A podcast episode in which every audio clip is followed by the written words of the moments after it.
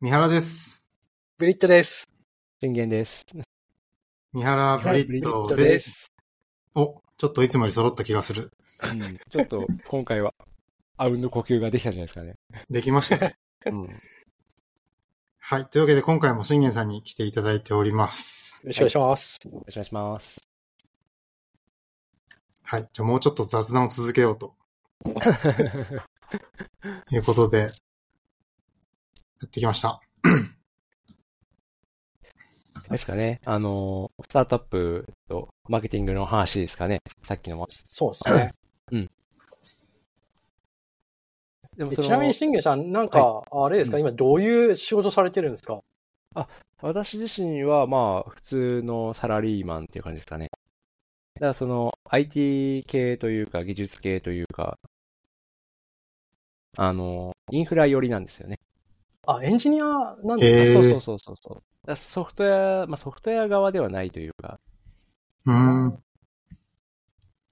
知らなかった。これ本邦初公開じゃないですか。これは、まあなんか、昔から何回か言ってるけど、あ、そうなんですね。。うん、そう、だかなるら、ほまど。あ、逆に言うと、そういう、なんていうんですかね、あの、 な技術に対する目利きというか、なんかそういうところも、その、要は仕事の知識があったから、なんとなくこう、嘘くさいのと、 おもろっぽいのが、多少は、 こう、見分けられるっていうのはあったかもしれません。なるほど。すか、うん。あとはあれですよね、その、なんか、技術的、まあ、ドキュメントとか、まあ、ホワイトペーパーとか含めていろいろ読むけど、まあ、数式は私はわかりませんけど、読み飛ばしてますけど、なんか、技術的なところだと、そういうプロジェクトだと、ある程度はなんかこう、なんていうんですかね、体制があるというか、読めるというか、そういうのあったと思います。うん。はい。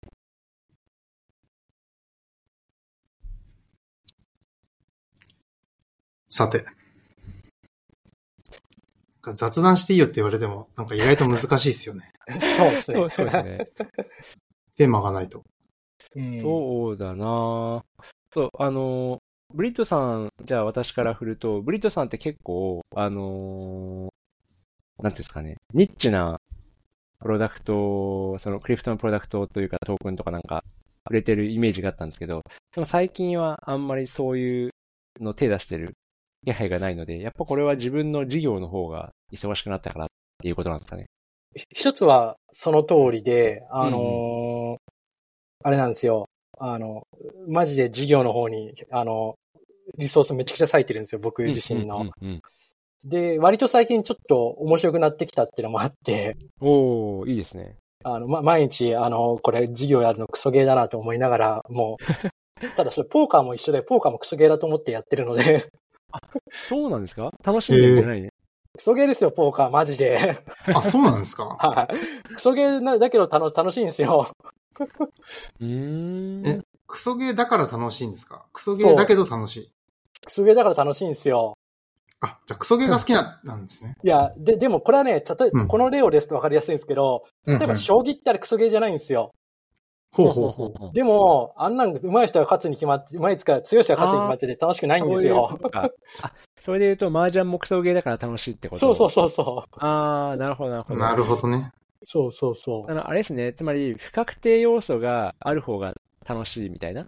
そうそうそう自そう。分の実力とか、まあ、なんだ、なんだろう。確定してることが多すぎると、面白くないというか。そうなんですよ。うん。なるほど。そう。まあ、授業もだからクソゲーみたいなもんかなと思っているの で、うん、うん。頭のいい人が必ずしも勝てるゲームじゃないと思ってるので。 いやー、ほんとそうですよね。うんなんか、いや、それはほんとその通りで、なんかいろんなプロジェクトを見てると、すごいなんか、すごそうなチームと、すごそうなバッカーと、すごそうなプロダクトで、うお、これは来るんじゃないかと思ったら、なんか、何も、何も起こらず聞いていくみたいなの結構ありますからね。 そうそうそうそで逆に、なんだこれうさんくせえなと思ってたらいつの間にかでかくなってるとかね。ありますかうらね。ん。うん。ほんとそう思いますよ。う。読めい。ないです。まあ、なので一つは授業が、えっ、と、やらなきゃいけない。で、もう一つは、あの、 今これまでに、その、えっ、と、まあ、僕がいじってたやつって、その、いや言っちゃ悪いんですけど、ななんかこう、本時間のあるようなものが結構多いんですよ。あー、なるほど。まあ、要は、その、そこの競争のメカニクスがわからなくて、その、トークンをめぐる、めぐるメカニクスがわからずに入ってくる人がいるから、うん、うん。そその人たちのお金がダブついて、こう僕が儲かるようなのが見えるよう なやつですね。で、最近のは、それがあまり見えないし、仮にあったとしても、もう入ってくる人が多すぎて、あんま、その、分け前として多くないから、うんなんていうか、あまり、こう、やる気にならなくて、リスクリターンの、その、あの、部が悪いというか、っていう感じですね。あれですね、ブリッドさんが好きなのは、あの、一定の不確定性がありつつ、し小さい市場で、つまり自分が影響力を、まあ、行使しやすい、そうそ把握して行使しやすいぐらいの、でも、情報の非対称性は作れる。う。そうなんですこのよ。戦場が好 み。そうそうそう。まさに。なるほど。すごい言語化力。すごいっすよね。 すごいっすよ。 すごいな。なるほど。なるほど二人でポッドキャストした方がなんか話分かりやすくなりそうですね。なんかうん、ででも、まあ、結構ね、聞いてるんで、あの、ポッドキャスト聞いてるから、その辺を、その、なんていうあーのなるほど把握したっていうのありますよね。うん。確かに。うん。ポッドキャストなんか聞いてて性格とか分かるんで面白いですよね。あ、そうそうそうそう、そうなんですよ。いろんなの聞いてるんですけど、あの、本当面白いですよ。 うんああで、そうだであれば、あの、前回のやつとか、信玄さん僕の言わんとするところ分かってくれたんじゃないですか。ああ、あれね、あの、極限状態で、えー BTC が使えるか使えないかみたいな。要は信頼の方が大事なんじゃないかとかいう話ね。そうそう。で、でもあれ別に僕が言わんとするところは、その極限状態はただのい一つのその局面であって、あれが言いたいわけじゃないんですよね。っうんうんうん。ていうのは分かりますよね、あれ。その、なんていうのかな。極限状態というか、え最終的にってことなんていうのかな。うん。あー全部はちょっとわかんないるな。うほどねん。いや、ちなみに僕はね、よく分かんなかったんですよ、結論。ああ、でも、あの、なん、なんていうのかな、その、結局、な、なんていうんですかね、その、信頼、まあ、信頼ってすごい、しまあ、信頼できる相手とのやりとりっていうのが結局価値があって、まあ、その、なんだろう、一応、ね、このクリプクリプト系ってトラストレスでいけるっていうのが強みなんですけど、とはいえ、それが常に絶対使えるわけでもないっていうのは、まあ、なんとなくそう思ったかな。そうそそうう。わた私は中中間かな。で、あとはね、そうあそのの、うん極限状態っつっても、その、ネットワークとか、インフラがいろいろ生きてないと、BTC は機能しないんで、そこはちょっと難しい。前提が、ややこしくなるところですよね。そう。そそそれにその、僕が言わんとしてるところは、あれは、その、例えばなんですけど、まあ、多分、いや、これ勝手な、あの、これ下水予想なんですけど、しそこそこ信玄さんもそのバブルの頃からいるから、それなりに資産築かれたと思っていて、うんうんた、ただ、その、そうなると、ある程度、例えばコンビニで置いてあるものとか何も値段、値札とか見ずに買えるような感じとはだとは思うんですけど、うんうんその、そ、それ、人間の欲望ってそこで満足できなくて、その、なんだろうな、あのーなんだろう。もっと満足できるものが欲しいって求め出しちゃうんですよ。うんうんうんうんで、そんな時に、その、店にある、その、値がつくようなものだと、満足で、の限界が見えちゃってるから、そこのた、に対しては、どれ買っても別に、もう、その、えっ、と、お金に対して、その、どれを買ってもいいっていう状態だから、その、お金を課金して幸せだみたいなのが得られにくくなっちゃうんですよ。あーあ、その話、あ、そうそうそう、そその話そうそうしてましたね。うんうん。で、そうなると、その、じゃあ、店とかにないようなもの、だけどお金を課金して得られる、幸せを得られるようなものが欲しくなるんですけど、その時って、えっと、誰に頼むかっていうと、金しか持ってない状態だと、どっからも得る術がないんですよね、そういうものを。うーんで、信頼とかあって人間関係が構築できていると、そういうふうに市場にない何かをこうお金で買って、いや、あの、はい手に入るようになる。でも、でももしかしたらそれはおお高い額じゃないかもしれない。信頼ベースだから、うんうんうんあの、全然お金は関係なくや安く手に入るかもしれなくて。そういうことですね。そうそうれそはでう。も確かにあると思いますよ。なんかあのーなんだろう。アート系とか、なんていうのかな。あの、一点物の、なんていうんですかね。工芸品とか器とか買ってる人たちいますけど、あの人たちは多分、そういうインナーサークルというか信頼関係がないと、多分買えないとか、そういうのは絶対ありますね。そうそうう。んで、。た、多分それって、その、どっかに敷地があると思うんですよ。このぐらいの資産までは別にそんなに気にしないけど、これぐらいになってくると気にするというか、そそういうのを求め出すみたいな。うんうんうんまあ、あとね、その求める、求めるものっていうのが、すごい人それぞれあると思っていて、そうそうそうまあお金そうそうそう、お金関係なくっていうか、まあそう、お金ってああくまでも物差しの一つでしかないんですよね。そうそうそうそう。いや、本当に。そうそうそそう結局、あの、まあ、あの、最近 TL でも言ってたけど、ビットコイン持ってても、その、幸せに理覚できないと意味がないみたいな、なんか、あれだし、さ酒井先生だったかな、う。うんうんうん。言ってて、まあ、そう、そそれから、それにも通ずる話なんですよ、これ。あ、そうですね。それは本当そう思いますよ。あのーなんで逆に、なんていうんですかね、その、もっといいものっていうのは、別にお金関係なくそこにあるじゃないんですけど、なんていうか、そういうのあると思うんですよね。これは別に、綺麗事とかじゃなくて、そうそうそうそうう、んそう、それ、そう、それを言うと絆みたくなな感じになっちゃって、あれなんですけど ね。絆じゃないんだけど、いやそう、そうですね。そうそなんか例えば、これってその、都心の中心部に行くほどにお金が支配する割合が結構強くて、 で、それでまあなんかそこから離れるほどに変わってくるかなっていうのはちょっとなんとなく、ちょっと言語が難しいんですけど、少し感じるところありまあります。う。うん。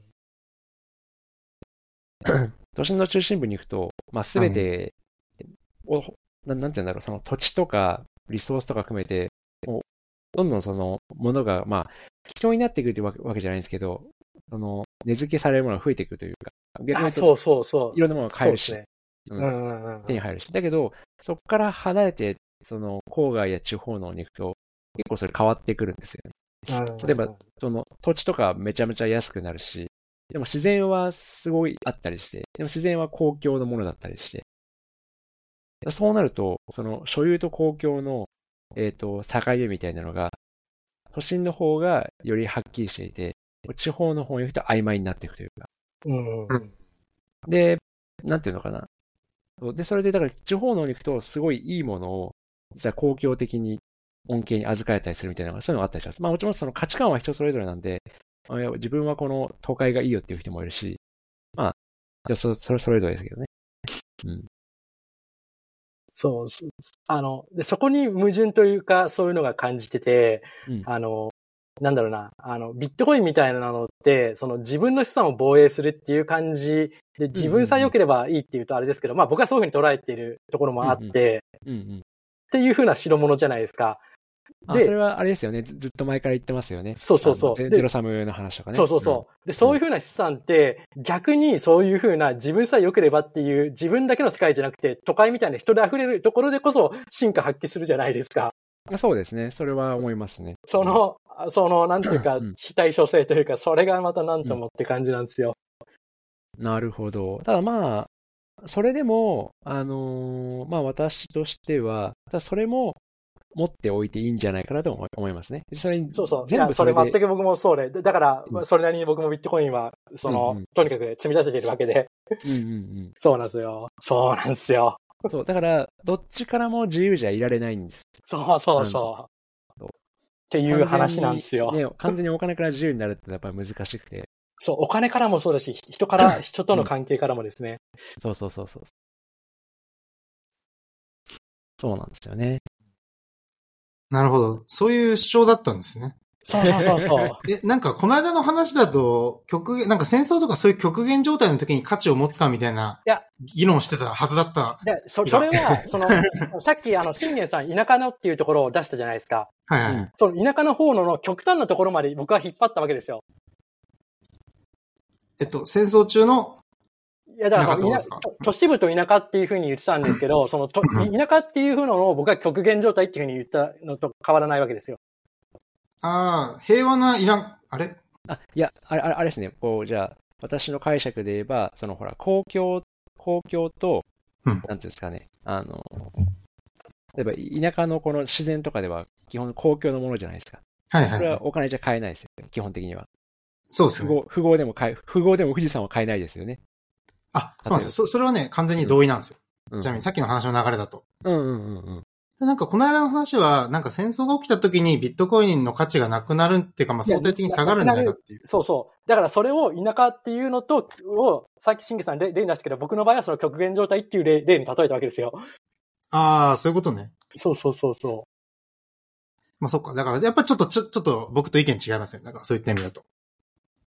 か、噛み合ってなかったんじゃないかな。多分その、三原さん的には無政府状態でも使えるっていうふうにやっぱ思ってそうだなというふうに思ったし、そうですね。そう思ってます。と表現状態っていうのはつまり、その安全が、なんだろう、秩序や安全が不安定化する、つまり国家が機能していないならば、あの、国家に帰属する、価値が帰属する、えー紙幣とか、まあ、 ね、法定通貨よりも BTC みたいなものの方が、より使えるんじゃないのって、いうふうに思っ、そう考えてるんじゃないかな。そうです、そうです。そういう議論をしてるなと思ってました。そうそう、その例えじゃない、その例えは多分適切じゃなかったってことですよね、表現状態っていう。う。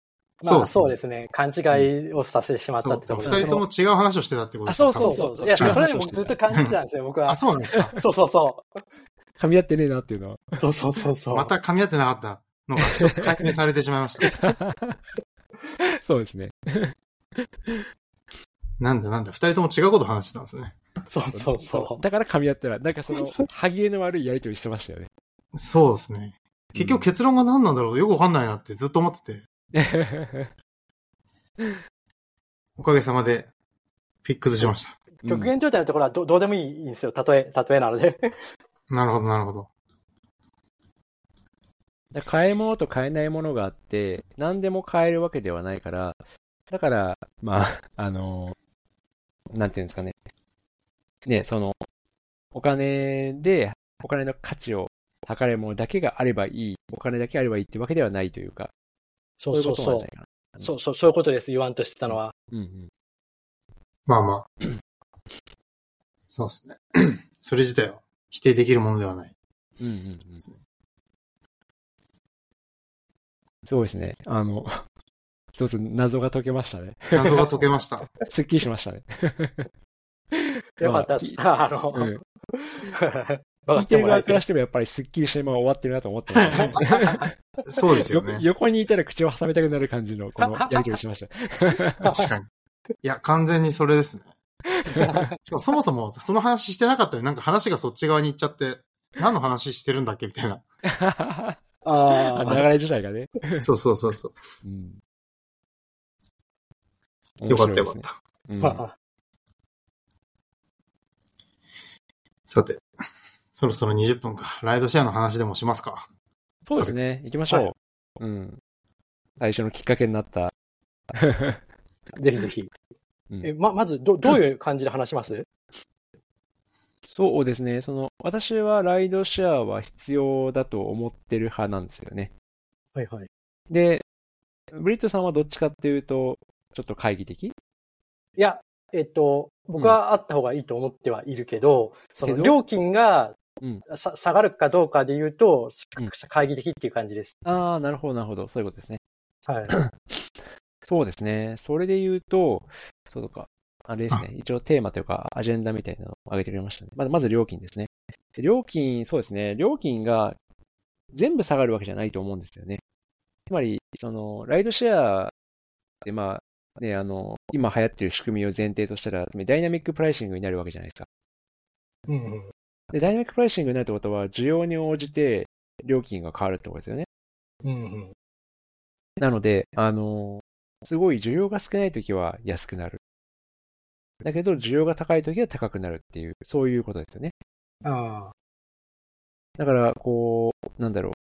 タイミングを、タイミングと場所を、需要の少ないところを拾える人にとっては安くなるし、そうでない人にとっては高く、よより高くなってしまうっていう、そういうことなのかな。でも、実際利用してる側からすると多分全体的に安くなるっていう声が多い多いですよね。そうですね。三原さんの感覚としてはどうですかいや、僕もブリットさん、あ、まあそうですね。僕も考え方としては一緒で、基本的に導入して、導入すべきで、で、価格自体は、まあ基本下がるけど上がることもあるかなと思ったんですが、まさかブリットさんが導入した方がいいっていう意見だと思ってなかったって感じです。そうそうそう、ですよね。なんかか、うん会議的に見見えましたよね。うん。会議派に見えた。うん。いそうやだったんだっていう。そう、ど 導入すべきだけど、その人間、そ、そこにいる人たちにとって幸せかどうかはう別で、まあ、僕は割と不幸、不幸な感じになるかなとは思ってるって感じです。ああ、ええ、その、不幸っていうのは、その、なんだ、ライドし、その、ドドライバー側それとも、いや両方えっと、ドライバー側はわかんないで、わドライバー側は、その、幸と不幸がいじまじるような感じになると思っていて、うんうんうん。で、利用者側は、そ総じておしなべて、あの、不幸側に倒れるかなと思ってる感じです。事業者側。そう事業者側は、じ事業者、うん事業者側は、その、こう、うんあの、嬉しい人と、あの、嬉しくない人、両、混じった状態になって、はいはいはい。利用者側は、おしな、うんあの、おしなめて全体的には、満足度が下がるかなって思ってるって感じですね。利用者側は、あなるほど、ユーザー側は不幸になるってこと。そうそうそで、その不幸になりそうな理由は、両、あれですか、両、りえっ、と、価格的なものですかう。いや、いろいろあって、その、うんまあ、都市部とか ぜ、あの、各局面ごとに見たら、あの、嬉しいっていう人もいるかもしれないんですけど、うんうんうんあの、例えばなんだけど、あの、な、流しのタクシーがなくなるっていうふうに僕は思っているので、ああ、はいはいはい。なるほどね。で、そうなった時に、まあうん僕は、あの、不幸なわけですよ。ああ。でも、そうですね。うん、なるほど。だ流しのからといっタクて、じゃあ、うんあの、ライドシェアをやめるべきだとは思思っていないです。あの、うんうん機会は平等であるべきなので、あれですよね、その、流しのタクシー、つまり、専業としてやる人がいないと、これ、ブラブラ走ってる人がいなくなるから、そうすそうるそうと、ってことですよね。そう、だあの、価格競争力とか、その収益性で言ったら絶対あの、えっと、ああいうふうに流しやらない方がいいと思うんですよ。うん、うん、うん。ただ、あれって、その、うんあの、えっと、ライドシェアじゃない、その既存のタクシー会社って公用しないといけないから、うんその、あの、客乗せようが乗せまいが払わなきゃいけないじゃないですか。運そうで転す手に。ね。うん、うん。だったら流しやっとくやつはいいじゃんっていうふうになるから、ああいうふうになってると思うんですよ。どうだろうな。でも、その、もし、需要が十分あるならば、そこにやっぱり、需要が集中するポイントとかに、やっぱり移動することで流しが間接的に発生するんじゃないですかあー、あー、そうですね。そうですね。で、これ、そうですね。まあ確かにそれはありますね。うんうんうん。多分、流しの人もそんな、ただベラベラしてるわけじゃなくて、基本的にはまあ、ね、その、運んで、そこからこう、なんて、ホットスポットに向かったり、もしくはホットスポット間をうろうろしたりみたいな、そういうことで流しが発生してると思うんですね、今もね。うん。だから需要がちな高みいにちなみにさっきあはの、い料金の話あったじゃないですか。はいはい。ああれ、あれって、その、まあ、ダイナミックプライシングになるって言ったら、それ、ダイあのライドシェアみたいな感じでやってるところはそうですけど、既存のところもダイナミックプライシングにすると思いますいやー、そこがね、そう、私その、規制改革チャンネルとか、あの、タスクフォースのやつとか、あの、聞いてるんですけど、あのね、国交省とか、いろんな団体とか、話し合ってるやつとか聞いてるんですけど、やっぱそこはね、落としどころが、正直、なかなかなさそうな感じがしましたね。ああの、本当は、まあでも、本当は自由競争で両方やらせた方がいいとは思うんですけどね。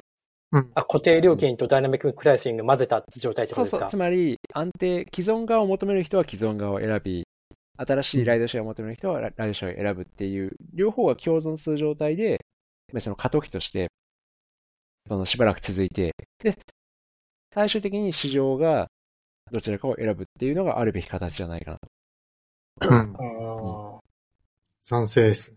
うん。ーなるまあほでもど。大体、あれですよ。その導入されてる国、グラブとかウーバうんうーんが、うんまあ既存のタクシーもやってて、まあ既存のタクシーは多分今までのやり方でやってますね。見てると。うん。うんうん。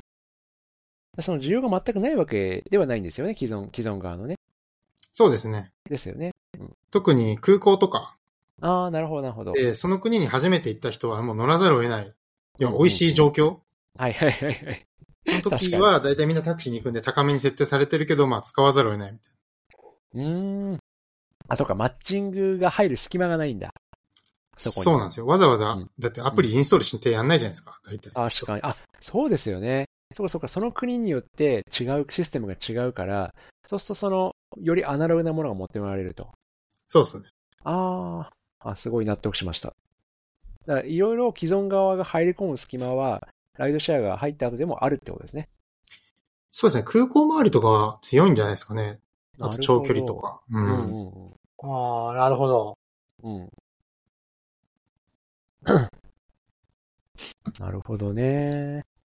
それはそう、確かにそうですね。いや、本当なんていうのかな。あのーこの議論聞いてると、すごい平行線な感じが強くて。いや、うでも、ん野球ながなんか僕ちょっと、あの、わかんなくなってきました。もしかしたら、うん。あの、そっちは直かもしれない。直とかお、あの、そうそう。意見一変わ概りにまは何とも不幸になるような気がしなく、しないような気がしてきました。したね。な、何、何が変わったんですか、逆に。ああ、今の聞いて、なんとなくです。あ、なるほちょど。っと僕のこ論論拠というか、理屈の論拠が弱いなって気がしていたんですよ。なんとなくしてきた。うんうんうんなるほど、なるほど。あ、要はそれで言うとね、そのね僕ね、ブリットさんに言いたいなと思ってたことがあって、はいはい。僕、基本的に今安くなりますって言ってたんですけど、別に全部が安くなると思ってたわけじゃないんですよ。ああ。要は、基本的には多分ほとんどのケースで安くなるけど、多分雨降ったりとか、なんだろう、夜とかは高くなることも全然あるなとは思ってました。うーん。まあ、それでも導入した方がいいとは思ってるんですけど。うんなんで、そこがもしかしたらなんか、噛み合ってない原因なのかなと、この間ふと思ってましたね。ああ。いや、僕はむしろその、な流しの部分ですね。はいはい。一番ポイントにしてたのは。でも、あれですね、その、流しの要素がすごい大事ってことですかね、ブリッジさんにとっては。そうそうそ流し好きっすよね、ブリッジさ。そうそうんなんかすごいこだわるなと思って、あの、じゃあ、流しのタクシーを拾うことが多いってことう。そうですね。あ、でそ僕うなあんんだまりアプリよ、あの、ほとんど読まないですもん。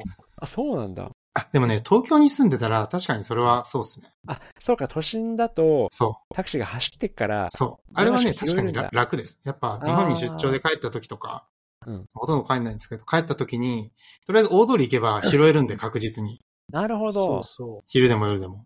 ああ、そういうことそうでね。、別に呼べばいいじゃんって思うかもしれないですけど、ななんていうか、あの、呼んだ後に目の前通った時の悔しさがあるから、呼べないんです よ。それね、でもね、あれですよ、ブリッジさん、考え方が逆で呼べるようになったら。はあ、呼べるようになったら、呼んで捕まえてから、時間通りに道路に行けばいいだけなんですよ。いや、ああま要はカフェとかにいるじゃないですか。あ、はいはいはい。捕まえてからお会計するんですよ。で、何分後に来るってわかるんで。だああ、からああ、ど道路で待つ時間はゼロになるんですよ、ほぼ。ああ、そっか。だから流しより、まあ、実は効率的だだと思いますけどね、おから互い行。動パターン自体をまず強制してからっていう話ですね。あーそうですね、行動パターンが結果的に変わる可能性ありますね。要は家にいて、いつもだったらタ下に降り て、道路出てタクシー止めるんだけど、家にいる瞬間に押して、捕まるかなっつって、うんあ、捕まった。じゃあそろそろ3分後に降りよっか、みたいな。そんな感じに多分なります。なるほど。あ確かに僕はもうとにかく外出てから、あの、じゃって感じだから。うん。ああれですよね、その、多分なんですけど、ライドシェアが流行れば、要はすぐ捕まるってことですよね。特に都市部みたいな車が多いとこだったら。そうですね。だから不便しないってことを多分三原さんは言ってんじゃないかなっていうか。そうですね。うん。いやこれで30分待つとか、そういうイメージじゃないってことですよね。あ、そうです、そうです。もう5分後とか、長くて10分とか。うんうんうん。でもそれが、まあ、ね、その、流しを捕まえるのは、まあ、大体いけるけど、やっぱ不確実性はあるそわうけそうでそうそう。そうなんですそよの不。確実性がより減らされて、まあ、しかも全体的にね、その、あとは、評価システム大事ですよね。そうですね。うん。そう、このライドシェアの議論を見てて思うのが、その、結構その、オンライン通販に近いものがあるなと思ってて、あ、そうそう、それな、なんなんですか、それ。え、あ、そうそう、それは、えっと、オンライン通販、まあ、その、私の年だと、その20年ぐらい前とかって、まだオンライン通販が一般的じゃなかったんですよ。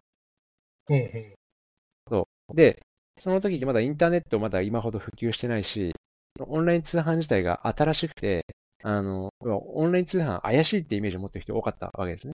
はい はい。要はなんか偽物捕まされるんじゃないかとか、物見てないのに買うのってどうなんだろうとか、いろいろあったわけですよ。はいはい。なんだけど、あのーでもオンライン通販って、結局あれって結構評判システムだと思うんですよね。うんうん。例えばその、まずプラットフォームの評判があって、次にプラットフォームの上に乗っかってる、あの、その、マーケットプレイスのその、なんだろう、セラーというかその、売り手側の評判があってとか。でうん、それはでい、あのーなんだろプラットフォームの、例えばその何か欲しい商品があった時に、その、評判を見て、評判が悪かったり怪しかったりしたら買わないじゃないですか。うんうん。あの、この、ね、なんかこう、何々商店とかいうのが売ってて、なんかこれちょっと怪しいなとか、星1とか2、なんか星1、2がずらーって並んでるなとか、あとは星がたくさんあっても、いかにも宣伝、あの、作られた感じの、あの、評判だなとか思ったりしたら、下げたりしますよね。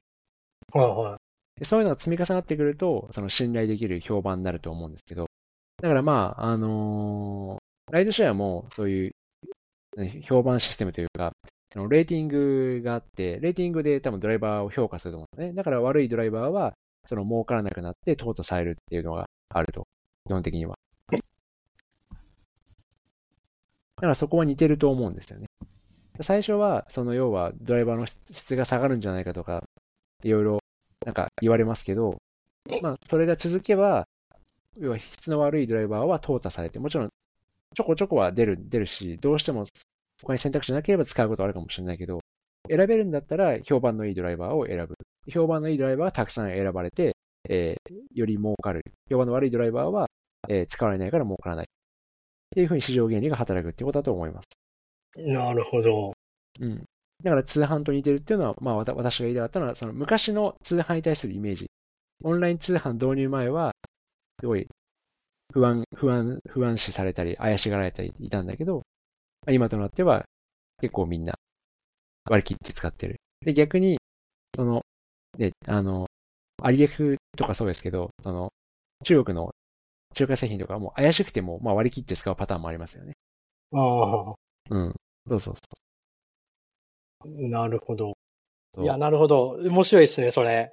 うんちちなみに、そこの、その、まあ、あの、さっき評判というか、うんそうんそういうのが結構重要になるっていうような話だったんですけど、うんうんあの、ジャパンタクシーって、そこらに結構影響を及ぼすと思います。ああ、あ、あ、そうそう、ブリ、あの、ブリットさんの大好きなジャパンタクシー。大好きなジャパンタクシうーん、来そうた。。まあ、軽く調べたけど、要は企画、車体の企画が統一されていることとアプリがあることっていう感じですかね。のそうですあねの。で、乗まあめっちゃ乗りやす比い、較的多いですね乗り降りしやすいんですよ。ああ、そうそう、あれはね、あの、私その、介護してるんで、その、介護に対応してるタクシーとしてないタクシーと全然違うと思うけど、あれはその、まさに介護とかも視野に入ってて、あの、車椅子とかも含めてね、乗り降りしやすい、車内が広いっていう、それすごくいいですよね。それはそう思います。で企画を統一するメリットってことですね。まあ、そうですね。うんうん。それは本当、おそれはね、おっしゃる通り、それはもちろんあると思います。あ、やっぱ結構あありそうですか。 そうそう、あるある。そこの、でも逆にライドシェアだと、変な車に乗れるかもしれないですよえそう、だから、あの、変わった車、なんていうのかな。あの、まあ、個人タクシーとかあるかもしれませんけど、変わった車ちょっと面白いじゃないですか。あの、多分あー車種を、車種の選択肢が広がると、これはそれで面白い。ああ。利便性だけではなく確かて。そう、その両方の視点があるんですよ。そうそう。あの、機能、機能というか、その、乗りや、乗り降りしやすい車内が広い、あとなんかね、USB の充電とかもついてて、確かに便利だなと思う、そのジャパンタクシーの企画。にこれは UTT として素晴らしいと思う一方で、で、もうちょいその、例えば、あの、ただ、ね、なんだろう、 その機能を求めてた単純に足として使う人がいて、その中でこんな車乗ってみたいなって思う車があったら、選んだりするんじゃないかな。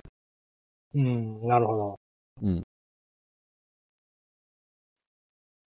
まあ、なんか車種はではあんまり選べない気がしますけどね。なんか勝手に割り振られてるんあーなで。はい。ただ、るほど、なんか、その一番最初に何を呼ぶか選ぶときに、うんまあファミリー向けの車とか、うん要はアルファードくらい乗れるような車うん、うんうん。とかは選べますね。あと、ラグジュアリーなちょっと豪華なやつとか。ああ、なるほど、なるほど。そういう感じなんですね。そまあ選択肢なんで3つとか、まあなんか、もっとでかいバンとか、そんぐらいな感じですね。そっかそっか。うそんそんなもんでしたか。なるほど。まあ、なので、そうですね、ジャパンタクシー自体は、あの、やっぱ企画統一して、しかも需要の高いところにフォーカスするっていうのはすごくいいと思います。け結構その、ジャパンタクシーにしか乗りたくないっていう人僕多いと思ってるんですけど、どう思いまあす言ってましたね。それはその人によるというか、まあ確実性 で、その、この企画に沿ったものだと安心便利というか、そういうことですよね。そうでもそう。でもそうですね。でも、例えば、あのーまあ、私、タクシー使うことめったにないんですけど、タクシー使うときは気にしたことなかったですね。ああ、ないんすそか。の時なるほの、どそうそう、移動、ここからここに移動できればいいぐらいしか考えてなかったんで。 ああ、もしかしたらじゃあ、少数派かも、あの、ジャパンタクシーじゃないと嫌だって言ってる人は。そうですね。だからむしろ、その介護とか、ね、あの、車椅子でとか、そういう人にとってはすごくありがたいから、そういう人だったら、ジャマタクシーがいいって言うかもしれない。 え、例えなるほどばなんですけど、ブリッツさん仮にカカムリとかアルファードが来るって分かってたら、別にジャパンタクシーじゃなくてそっちでもいいですかいや、ジャパンタクシーがいいです。あ、ジャパンタクシー。なるほどね。はいそんなに、アルファードも嫌ですかうーん、微妙っすね。まなあるほ、許せなくはないって感じですね。カムリと比べるなら。あ、カムリと比べるならね。は。そっか、もうジャパンタクシーが圧倒的なんですね。そんないにいいんそだ。あこ今度ちょっと乗ってみようかな、そこまで言うなら。 いや、まあ、確かに、あの、うん乗りやすいし、足元広いし、いいはいいうんうん。で。すね。なるほど。うん。うーん。あ、でも、あれですね。結構、すっきりとまとまった感がありますね。いや、さすがですね、信玄さん。これ、僕、ブリットさんと話して永久になんか何も結論が出ないなと思って。なんですけど、う。ちなみスッにと、スッとまとまった。全然関係ないですけど、あの、あれです。ジャパンタクシー、先日僕、あの、前の座席に乗ったんですよ。きほっうかけがあっうんうて。したら、前の座席めちゃくちゃ座りにくいっす。あ、やっぱそうなんだ。入れ替え、あの、もうそのめ、バカみたいに狭くなってるんですよ。前の方えそうーいうことか。あ、前の座席の、こう、なんていうんですかね、スペースを極限まで狭くして、後ろ広くしてるってことですか。多分、あそこ犠牲にしてると思うんですよ、ま、前の方あーなを。るほど。それだから、お客さん後ろの 2, 列目がすっげえスペース広く、広いんですよ、あれ。うんなるほどね。へえ、面白いですね。そうですね。まあでも、あれですよね。結局日本でライドシェアは解禁されなそうですよね、見てると。ダメですかいやでも、相当、なんていうんですかね、そこね、せめぎ合いなんですけど、あのーやっぱ、その地方自治体はめちゃくちゃ望んでる感じしますね。へえ。うん、あの、特に大阪とか福岡とか、あとはまあうんその他の、要はもう、限界に近いところとか、もう結構圧力が強いと思いますね。で、しななまあんでなんですとか、地方は。地方やっぱ単純に足が少ない。でも、もちろん、とはいえ地方もその限界をギリギリ支えてるタクシー会社とかもあるんですよ。はいはい。だから、やっぱそこに対する監視もあるから、あのーなん、なんつうの。できれば既存、既存のタクシー会社がうまくライドシェアの仕組みに乗っかってくれたらいいなとは思ってるような雰囲気はあるというか、まあいろんなところあるでしょうけど。うんでも、まあ、時間の問題かもしれないけど、それでも、まあ、むなんだろう、そう簡単ではないんだなってのは伝わってくるというか。なるほど。でち、ちなみに、これ勝手、僕の本当に勝手なあれなんですけど、あの、もうせ、あの、以前、ちょっと前に大阪行った時に、全然ジャパンタクシーが走ってなかったんですよ。へえ。あの、多分大手のタクシーとかもあるんですけど、だから、もう僕は、お大阪とかはもうどんどんライドシェア、どうせジャパンタクシーに乗られないのどうでもいいと思 って、さっさとライドシェア入れてくれやと思いましたよ。ジャパンタクシーがいるかいないかでそこまで変わるんですね。僕僕の中ではそうなんですよ。 なるほど。そうあ、そうそう。だだから、ライドシェアを、そのうん、不幸になるって言ってるのは、あの、ジャパンタクシーの率が減るっていうのもあるんですよ。ああ、その、ブリットさん的に、その、ふあれですね、あの、UX が下がる部分、ポイントってことですね。そうそうそう。ジャパンタクシー、そんだけ僕はすごいみんなこだわってるかと思ったら、どうんどうも信玄さんの話を聞くに、そこまでみんなこだわこだわってないのかもってちょっと思いました。うんそうですね。まあまあね、もちろん、席が快適なことに越したことはないけど、そうね。うん。まあ、自分はでもそんなね、あの、そんな使わないんで、あの、もともとこだわりがないというべきかもしれないですね。なるほど、なるほど。うん。むしろえちょ自っと分で運転したいあのタタ側。クシーうんたタクシーヘビーユーザー聞きたいですね。三原さん日本にいないから、あの、あんま使わないでしょうからし。そうですね。でもなんか、そうですね。私、その、結構、ライドシェア系の議論見てるんですけど、あの、よあの、YouTube とかだと結構いろんな番組がやってるんですよね。うんなんだけど、そこでジャパンタクシーが話題に上がったことはない気がする。ダメだ。だからその、まあ、なもちろん一つの企画として優秀なんだとは思うんですよ。その話を聞くように。コンセプトもいい。だけど、その多分市場のシェアとしてはそこまで大きくないから、そこでその議題には上がっていない。 なるほど。うん。そういうことなんじゃないかな。思います。な、ななんか、あのーあの、僕のやってる事業にもなんか今、ちょっとあれ、あれな感じがしました。で結構僕だから、そこら辺の世の中の需要を見余ってること結構多いなってね、前々から思ってたんですけど、ああ、なるほど。またしてもやらかしてるなってちょっと思いま したね。なるほど。そうそう。し視野が狭かったな、みたいな。そうんうん。そうですね。う、思い込み良くないですね。うんうんうんうん。まあ実際そのね、あの、例えばなんですけど、市場でめちゃくちゃ優位性があったら、そっちにだんだん寄っていくと思うんですよ。うん。だからジャパンタクシーのその企画は確かに、あの、ニーズがあると思うんだけど、そ、みんながみんなそれを求めるぐらい優位性があるんだったら、そっちに寄っていくはずってことですね。でも今はそうではないから、あのおそらく、そんなにこだわりがなく移動できればいいっていう人が多いのかもしれない。なるほど。これた、これは、また少し別の視点なんですけど、その、車を運転する側からの視点として見ると、こうせあの、セダンって、普通のセダンって用途がかなり限られるんですよね。ほうほで、なんだろう。セセダンって結構サイズがある割には、荷物そんな乗らないし、車内う。そ狭ういし。そうそう。そあうとまあ、はん半端じゃないですか。そうそう。なんだけど、意外にセセダン、街走ってるセダン多いんですよ。多いですね。そう、多いでしょここうんが不思議なんだけど、それってつまり、そのつまり車に多機能とかいろんな用途を求めず、足としてしか考えてない人が、まあ、結構多いってことなんじゃないかなうあん。ーと。その答えのだからそれはタクシーでも同じなんじゃないかな。ああ。うん。なるほで機ど。能、そうそう、機能を求めて、特定の機能に特化した車はもちろん買う人はいるけど、でもセダンのように、なんか、まあ、ある意味走ることに特化してる。でも、走ることに特化してるとはいえ、そんなは走に特化する使い方をしてなさそうな人たちが、 セダンに乗ってる、あれを 見ると、やっぱそうなんじゃないかなと。こだわってない。うん。と思いました ね。いやー、すごいな。なんか、気づいたらブリットさんがもう意見が、ちょっと変わりましたもんね。説得に成功したみたいな。成功しましたね。うん。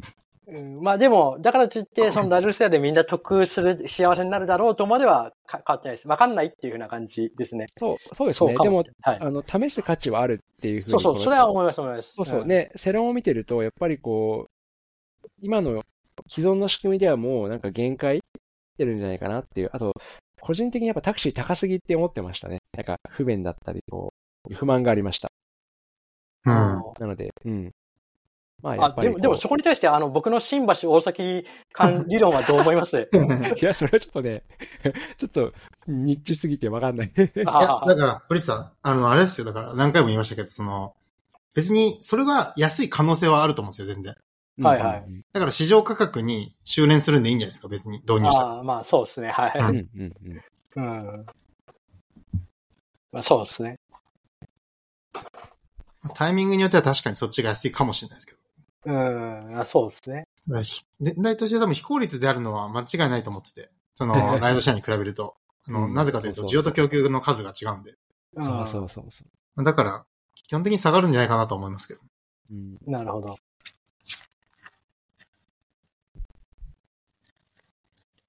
面白いっす。ね、面白いですね。うん。あと、漠然とした不安みたいなのあるかもしれないけど、結構なんとかなっちゃうっていうのが、まあ、あると思いますね。ああ。うん。や、や、やったらやったでってことですよね。そうそうそうそうそう。う。うん。だからその、なんだろう。まあ、私もアラフィフなんですけど、これぐらいえの、あ、年そうになんなでるすとかそうそうそう。もうそそうなんですよ。だから、つまり40代後半です。 え、なんかてっきり若いんだと思ってました。あ、あれじゃないですか。なんか、ゲームや、ゲームとかアニメとか漫画とか、まあ新しいもの好きだったり、なんかいろんなのを触れてるからじゃないですかね。あ、ですかね。うん。なんか悠々白書ネタかなんかにも食いついてたゃな、ない食いついてうた。んですよね。そうそうそう。はいそうまあ有百社はむしろね、あの、こっちの方がメインの世代ですよね。あ、そっか。なるほど、なるほど。そうそうそうだから、あ、そうそう。で、そう、つまり、その、それだけ長く生きると、世の中の変化をそれだけ見てきてるってことなんですよね。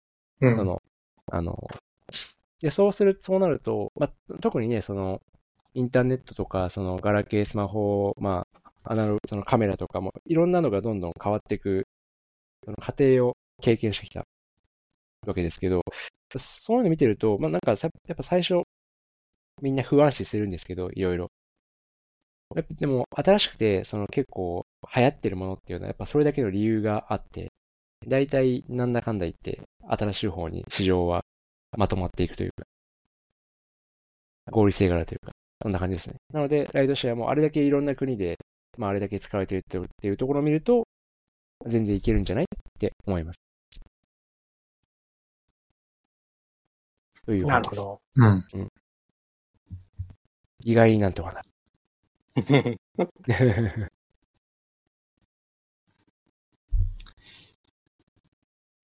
さあ、一旦、ライドシェアは区切りが良さそうですね。そうです。ね。うん。まあ、一旦終わりますか、じゃあ。はい。はい。じゃあ、ありがとうございました。あありりががとうございましたとうご。ざいました。